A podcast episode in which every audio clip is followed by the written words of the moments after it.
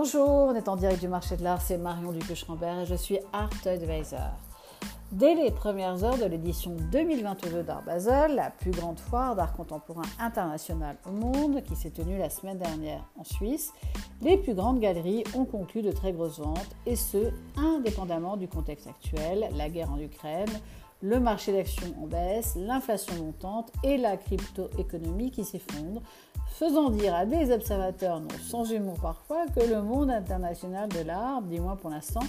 vivait dans sa bulle ou ses bulles. Mais quelle bulle? Bulle de champagne, bulle de protection ou bulle de spéculation?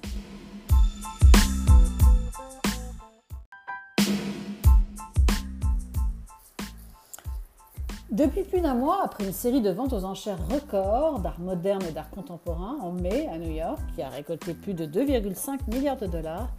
les collectionneurs sont à la recherche d'œuvres d'artistes blue chip, soit de premier ordre, car elles représentent toujours et encore les investissements les plus sûrs sur le marché de l'art. C'est ainsi qu'une œuvre de qualité muséale, la sculpture en acier Spider de 6 mètres de large, créée par l'artiste Louise Bourgeois en 1996, a trouvé immédiatement un acquéreur pour 40 millions de dollars dès l'ouverture de la foire d'Art Basel, faisant de cette vente un record pour l'une des sculptures emblématiques du XXe siècle, avec le prix le plus élevé jamais atteint pour une artiste féminine à Art Basel.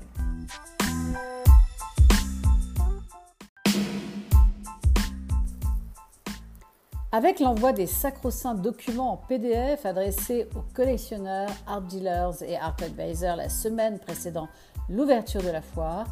nombre d'œuvres étaient déjà préachetées à distance par notamment des collectionneurs en Asie. Et juste avant l'ouverture de la foire, ce sont les OVR, les Online Viewing Rooms, qui ont pris le relais avec des offres de prévente en ligne faites par les exposants de la foire. Par conséquent, dès l'ouverture aux collectionneurs et aux VIP, de nombreuses œuvres étaient déjà réservées, certes pour une durée limitée, en attendant la confirmation du collectionneur ou de son consultant Art Advisor, que l'on pressait de donner très rapidement, y compris pour des prix non négociables à 6 ou 7 chiffres, le plus souvent en dollars. Alors même qu'aux États-Unis, l'indice des prix à la consommation, une mesure clé de l'inflation, bondissait par rapport à l'année précédente et que la Réserve fédérale s'exprimait sur une hausse des taux d'intérêt rapidement.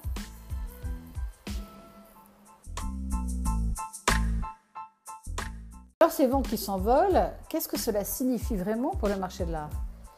Il est vrai que dès les premières heures d'Art Basel, les collectionneurs semblaient être rassurés, déambulant à nouveau démasqués pour la plupart dans les allées de la prestigieuse foire d'art et commentant un fait grandement analysé. Nombre de galeries de premier ordre présentaient des œuvres d'artistes émergents et néanmoins très demandées. Or, si l'art, mais lequel, a toujours été considéré comme une protection contre l'inflation, ce qui signifie que les ventes augmentent en période d'inflation, à long terme, c'est un peu plus compliqué et l'on est en droit de s'interroger sur l'augmentation ou non dans la durée des prix des œuvres d'art, ou du moins de certaines. Car malgré les volumes de liquidités disponibles et le besoin de les investir dans des biens relativement durables, l'incertitude perdure.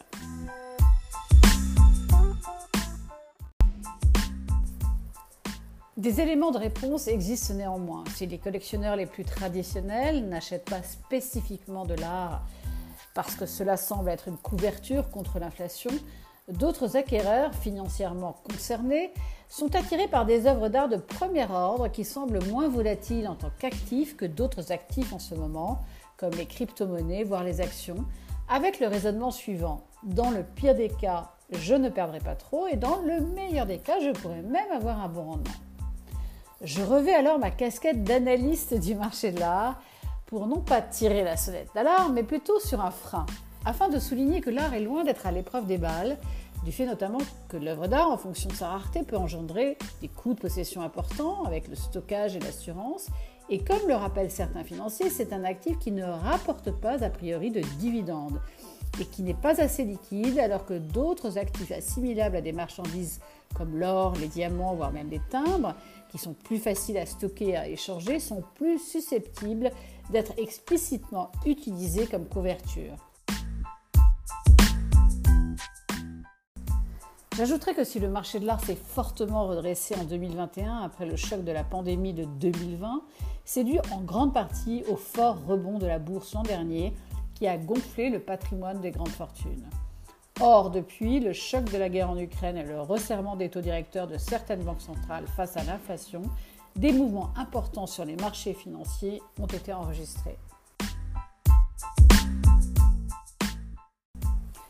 Revenons à l'acte 1, la foire d'Art Basel, pour commencer un décryptage. En parcourant les allées du Hall 2 de Messeplatz à Bâle la semaine dernière, j'ai souvent entendu c'est comme au bon vieux temps, soit quand les marchands proposaient des œuvres de premier ordre qui trouvaient preneur immédiatement.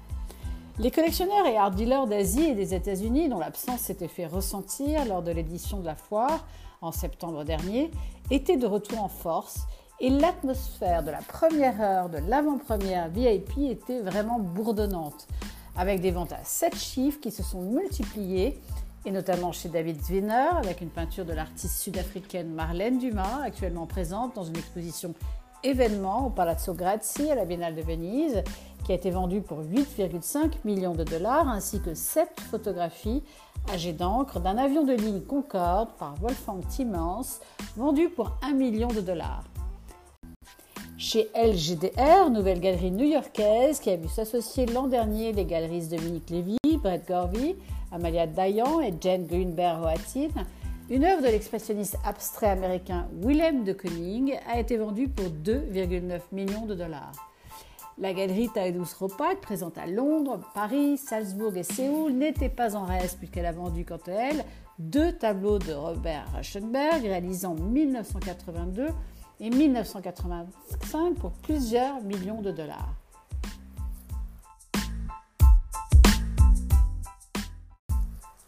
À l'opposé du marché, la proposition d'œuvres dont le prix était inférieur à 10 000 dollars était vraiment significative, car ce seuil est important pour les galeries qui souhaitent attirer un public plus jeune. Alors, si c'était comme au bon vieux temps, tout n'était pas exactement comme avant à Bâle et mérite que l'on s'y arrête, car nombre de fondamentaux ont changé pendant la pandémie et depuis la guerre en Ukraine, y compris pour Art Basel, qui dans sa volonté affichée d'attirer du sang neuf, a notamment assoupli ses conditions de participation très rigoureuses,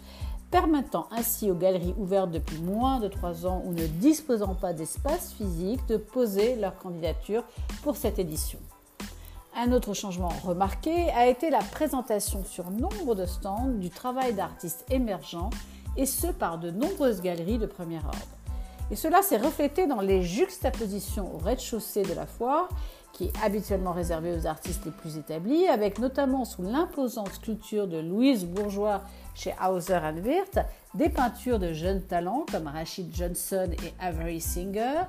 ou comme chez Tadeusz Ropak avec Alvaro Barrington et Rachel Jones, aux côtés de Basilic et Rauschenberg, ou bien chez White Cube, Christina Carls qui se frayait une place aux côtés de Cy Twombly.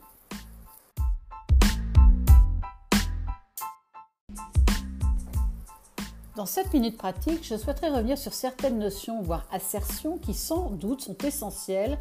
pour la suite de l'analyse. Tout d'abord, à partir de la notion d'œuvre d'art, qui englobe les beaux-arts, les arts décoratifs, les antiquités, les objets de collection, je voudrais souligner qu'en ce qui concerne les beaux-arts, il existe traditionnellement une dichotomie entre l'art moderne, comprenant une variété de mouvements tels que l'impressionnisme, le post-impressionnisme, le fauvisme, l'expressionnisme et le cubisme notamment, et l'art contemporain qui fait référence aux œuvres créées après la Seconde Guerre mondiale, voire 1960 pour certains, et jusqu'à aujourd'hui. Et c'est ce segment du marché de l'art qui représente la majeure partie du chiffre d'affaires et des revenus du marché. Il est par ailleurs un fait économique indéniable aujourd'hui, un volume important de capitaux liquides circule dans le monde entier à la recherche d'opportunités d'investissement rentables. Et l'un des débouchés qui attire de grosses sommes d'argent est le marché de l'art, en concurrence forte dès que l'on assiste au premier signe d'inflation avec les actions, les obligations, l'immobilier et les métaux précieux, et ce même si le prix des œuvres d'art peut apparaître parfois à des niveaux extravagants. Les motivations pour acquérir de l'art sont multiples, et ce depuis toujours, depuis le plaisir des yeux et la quête de la beauté dans la créativité humaine, jusqu'à la recherche du rendement monétaire associé à la détention d'œuvres d'art dans son patrimoine, en passant parfois encore par des motivations plus prosaïques à des fins au mieux d'évasion fiscale. Les peintures, les sculptures, les dessins ou installations sont des objets uniques mais hétérogènes qui sont affectés de fait par l'indivisibilité de l'objet et une évaluation monétaire qui n'est pas évidente car elle dépend notamment de la disponibilité sur le marché de l'œuvre et de sa provenance.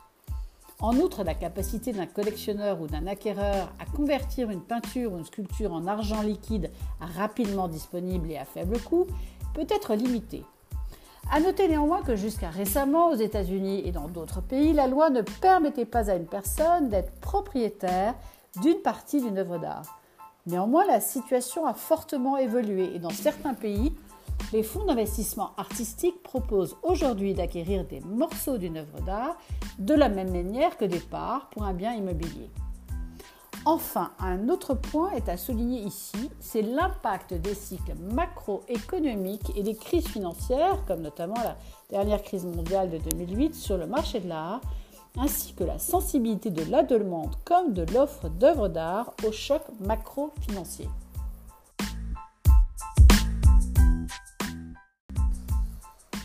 Alors la question de savoir dans quelle mesure les œuvres d'art constitueraient un actif refuge, à savoir protégeant les investisseurs dans un monde de volatilité financière,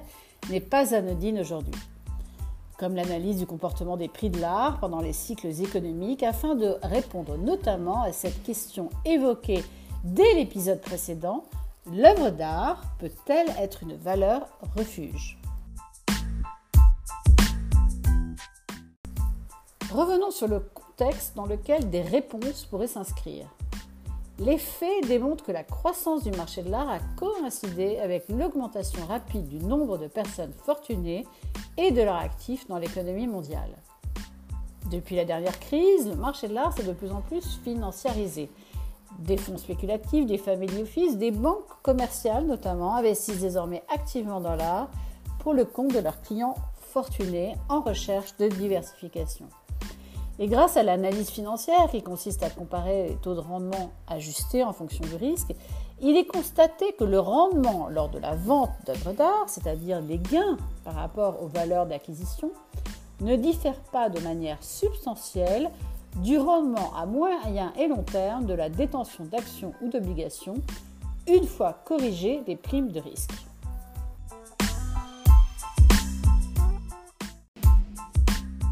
Revenons aussi sur des fondamentaux comme l'analyse du marché de l'art au cours des deux premières décennies du XXIe siècle, qui démontrent une sensibilité considérable de ce marché au cycle macroéconomique d'expansion et de contraction, avec des données globales qui suggèrent que le marché de l'art a tendance à se comporter de manière procyclique, c'est-à-dire que les ventes augmentent dans les phases ascendantes et diminuent dans les phases descendantes du cycle économique. Plus encore, les cycles haussiers et baissiers peuvent affecter différemment les segments du marché. On a constaté effectivement que les ralentissements, voire les effondrements, pouvaient affecter tous les acteurs et segments du marché, alors que les reprises d'après-crise ont souvent favorisé les grandes maisons de vente aux enchères et les blue chip galleries, soit les plus grandes galeries. Enfin, contrairement au marché des valeurs mobilières notamment, le marché de l'art est largement non réglementé et les acquéreurs d'œuvres d'art sont peu protégés, notamment des pratiques de certains intermédiaires,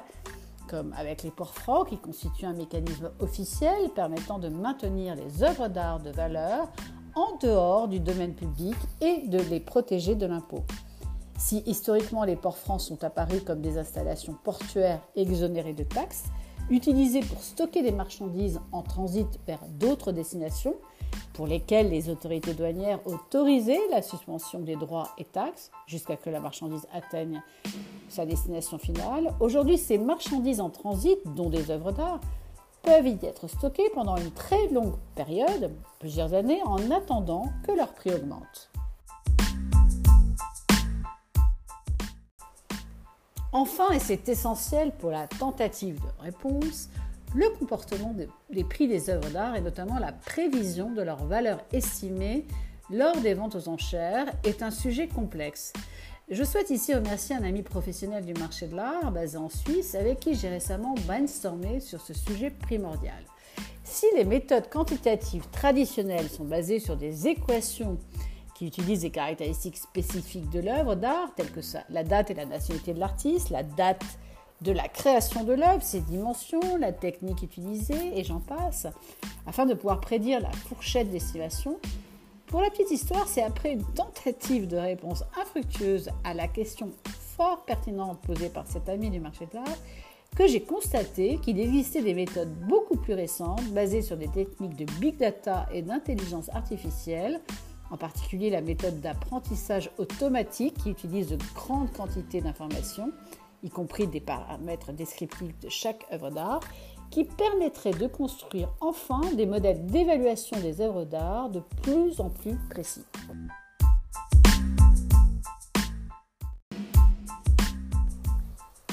Alors, l'art est-il un bon investissement? Si je prêche pour ma paroisse, je réponds globalement oui, tout en ajoutant immédiatement si vous savez ce que vous faites, avec les recommandations suivantes. Investir dans l'art ne signifie pas seulement déterminer quel type d'art vous aimez ou n'aimez pas. Les artistes, comme la mode, se renouvellent et se démodent, ce qui peut avoir un impact sur la valeur de revente et le rendement de votre investissement. Le prix de l'œuvre n'est pas sa valeur et je vous renvoie à l'un des épisodes précédents de ce podcast, car à minima, on doit également régler des frais de commission, voire des taxes lors de l'acquisition de l'œuvre d'art ou sa cession. La liquidité très faible de l'œuvre d'art, due notamment au petit nombre d'échanges sur le marché, rend, toute chose égale par ailleurs, plus risqué cet investissement. L'œuvre d'art appartient à une classe d'actifs particuliers, car il est difficile de prédire les tendances en matière artistique et que seul 1% des artistes génèrent plus de la moitié des ventes d'œuvres d'art dans le monde. Par ailleurs, il n'existe pas de formule magique pour savoir quelle œuvre d'art aura de la valeur à terme et quel art produira les meilleurs retours sur investissement. Il est donc important parfois d'ignorer certains signaux et surtout d'acquérir des œuvres d'art en fonction de leur qualité, avec une option aujourd'hui offerte aux plus prudents qui consiste à investir dans des fonds communs de placement qui investissent dans des œuvres d'art. Enfin, l'évaluation des œuvres d'art, c'est un art. Pour rappel, la valeur de l'art est largement basée sur ce qui se vend et la plupart des œuvres d'art du monde n'ont aucune valeur de revente.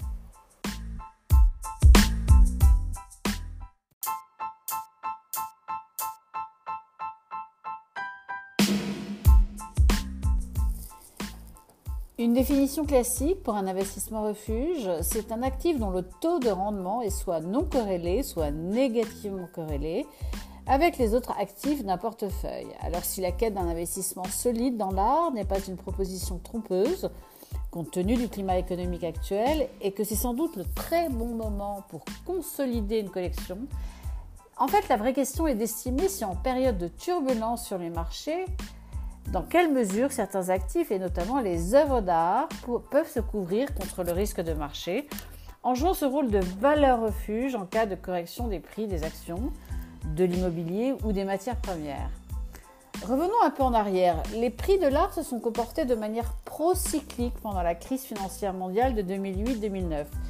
Et cela suggère que le marché de l'art dans son ensemble n'a pas réussi à servir de valeur refuge en proposant des actifs contre-cycliques avec néanmoins des exceptions qui confirment malheureusement la règle, puisque certaines œuvres d'art d'artistes célèbres et de qualité muséale peuvent ne pas avoir été affectées par les ralentissements et les récessions, et leurs prix peuvent même avoir augmenté dans ces circonstances. Que peut alors attendre le marché de l'art d'une inflation galopante qui pousse les banques centrales à revoir leur politique monétaire? L'inflation est-elle bonne ou mauvaise pour les collectionneurs? La hausse des taux d'intérêt a-t-elle un impact positif ou négatif sur les performances globales du marché de l'art? L'inflation qui augmente à son rythme le plus rapide depuis des décennies est devenue une tendance mondiale. Comme la flambée des coûts énergétiques aggravée par la crise ukrainienne, la forte demande qui a été stimulée par l'augmentation de la masse monétaire pendant la pandémie et les perturbations de la chaîne d'approvisionnement. Nous assistons alors à une combinaison d'une inflation qui est tirée par la demande à une inflation tirée par les coûts.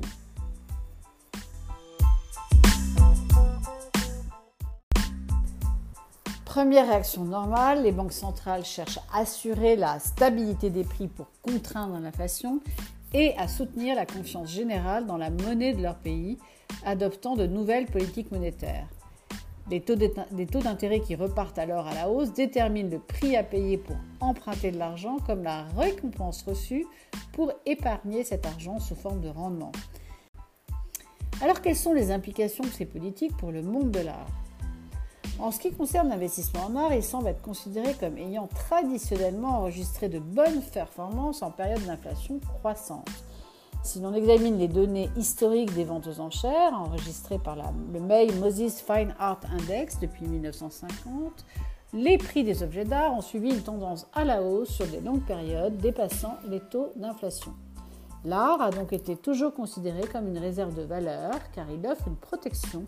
contre la réduction du pouvoir d'achat provoquée par l'inflation.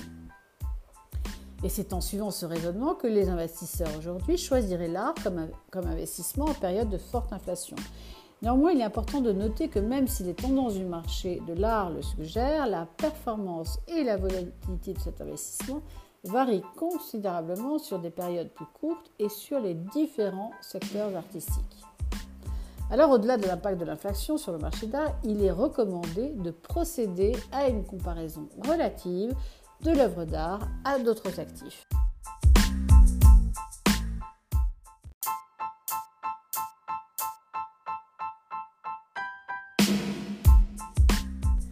Ces dernières années, l'œuvre d'art a été de plus en plus considérée comme un actif d'investissement alternatif car il a été démontré par certains modèles que les rendements du marché de l'art sont largement non corrélés au rendement du marché boursier. Peut-on donc s'attendre à ce que les collectionneurs restructurent leur collection en augmentant leur exposition à d'autres classes d'actifs ou bien les verra-t-on parier sur l'appréciation à long terme de leur collection d'œuvres d'art? Des éléments de réponse existent aussi. Les ventes à 7, 8 ou 9 chiffres ne sont en fait plus surprenantes dans le marché d'art, même si elles ont lieu le plus souvent sur le marché privé, c'est-à-dire hors vente publique aux enchères et dans les grandes galeries comme à Art Basel. Autre tendance du moment, celle de l'incroyable spéculation sur des œuvres de jeunes artistes réalisées cette année, voire l'année dernière, qui étaient estimées entre 20 et 30 000 dollars et qui se vendent dans les grandes galeries déjà parfois entre 1 et 1,5 million de dollars, ce qui est bien plus extraordinaire que la centaine des millions de dollars pour euh, le tableau de Warhol récemment. Or, la probabilité qu'une œuvre de 20 000 dollars se vende 1 million de dollars aujourd'hui puisse se vendre dans un an ou plus pour un autre million est probablement nulle. Alors que d'une certaine manière, une œuvre qui, qui sera passée par les fourches codines du canon de l'histoire de l'art va sans doute conserver sa valeur. Qu'en est-il de ces artistes qui ne sont pas encore des valeurs sûres, mais des valeurs montantes? Certes, c'est merveilleux pour ces jeunes artistes de réaliser soudainement de telles ventes, mais c'est ça qui est justement extraordinaire, car ils doivent ensuite maintenir ces prix parce que si d'autres de leurs œuvres sont mises en vente plus tard, soit par leur galerie, soit par des particuliers, soit aux enchères, et qu'elles n'atteignent pas ces prix étonnants, la carrière des jeunes artistes peut alors s'effondrer.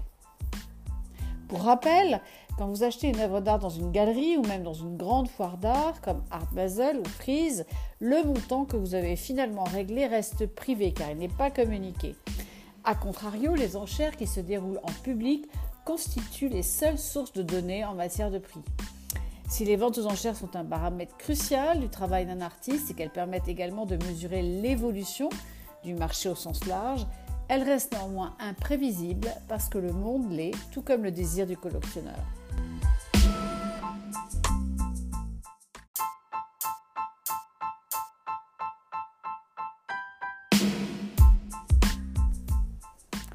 Le marché de l'art accorde également de l'importance à des éléments essentiels dans la détermination d'une valeur finale pour une œuvre d'art, comme par exemple si un tableau a fait l'objet d'une exposition dans un grand musée ou bien encore son pédigré. Aujourd'hui, certains des plus grands collectionneurs sont les plus grandes galeries elles-mêmes et comme disent les anglo-saxons, elles drivent le marché. Investir dans l'art est donc compliqué comme investir dans n'importe quel marché, surtout si on n'est pas un initié. De plus, le marché de l'art est toujours influencé par les événements mondiaux. comme on l'a vu récemment avec ce qui s'est passé à Hong Kong, où beaucoup d'œuvres d'art ont été achetées dans les foires comme Art Basel par des personnes qui souhaitent quitter le pays en raison de la répression de la dissidence par la Chine et qui retirent en quelque sorte leur argent en achetant des actifs comme des œuvres d'art. Et nous vivons aussi aujourd'hui des temps incertains après une pandémie et avant une récession probable que prédisent certains économistes? Alors pour le marché de l'art, ce qui va se passer dans les deux prochains mois, notamment sur le marché boursier, ou euh, avec l'invasion russe et euh, les marchés de la crypto-monnaie, aura un impact considérable pour la seconde moitié de l'année. Car le zénith du marché de l'art contemporain est, semble-t-il, pour nombre d'observateurs, atteint. Le prix des œuvres des bons artistes dans des bonnes galeries se sont envolés de manière exponentielle depuis plusieurs mois et ce sont les marchands les plus gagnants, y compris ceux qui représentent de jeunes talents. Car si normalement on investit dans l'art, comme dans beaucoup d'autres produits, en se basant principalement sur les performances passées, aujourd'hui encore, les acquéreurs décident plutôt en se basant sur des attentes futures. Or, il y a un terme pour cela, c'est spéculation.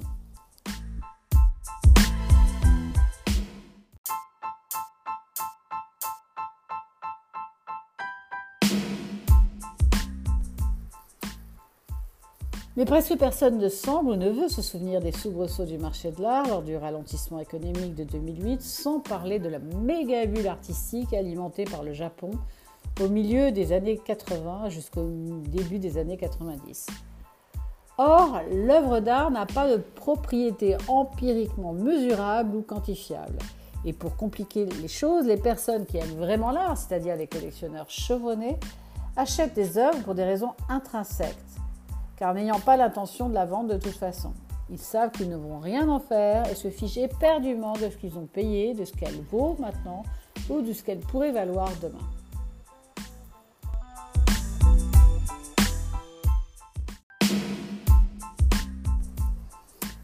Alors si depuis une semaine le marché de l'art semble dans sa bulle, complètement immunisé contre les turbulences du moment, et optimiste en retrouvant sa splendeur pré-pandémique malgré une inflation démarrante qui stimule les plus riches collectionneurs, avec une raison de plus s'il le fallait de s'offrir une œuvre à plusieurs millions. Les preuves historiques des effondrements et des périodes d'incertitude précédents, ainsi que l'analyse des corrélations, suggèrent que les œuvres d'art ne sont sans doute pas encore un actif anticyclique ou une valeur refuge, n'en déplaise à certains, surtout lorsque certains secteurs du marché évoluent dans une bulle très spéculative. Or, ces bulles-là finissent toujours par exploser. Et ce bang est généralement suivi par une baisse rapide des prix qui provoque un crack, et ce n'est pas qu'un bruit.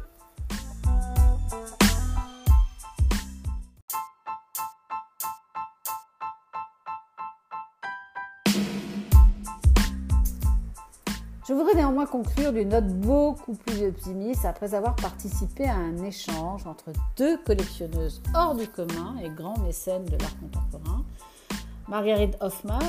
grande mécène américaine de Dallas, qui fait partie du top 200 des collectionneurs d'art dans le monde, et Fuzun Eksasibasi, président de la fondation SAA en Turquie, première institution philanthropique qui soutient la scène contemporaine dans ce pays. Ces deux philanthropes très engagés ont témoigné lors du programme de discussion d'Art Basel sur leur parcours différent en tant que collectionneuses notamment, en rappelant avec ferveur et gravité leurs fondamentaux en tant que collectionneurs. D'art, à savoir pour Marguerite Hoffman la patience, qui déclare que avant toute acquisition, elle attend au moins 24 heures après la rencontre avec l'œuvre avant de se décider et se base toujours sur ce qu'elle nomme le pouvoir intrinsèque de l'œuvre.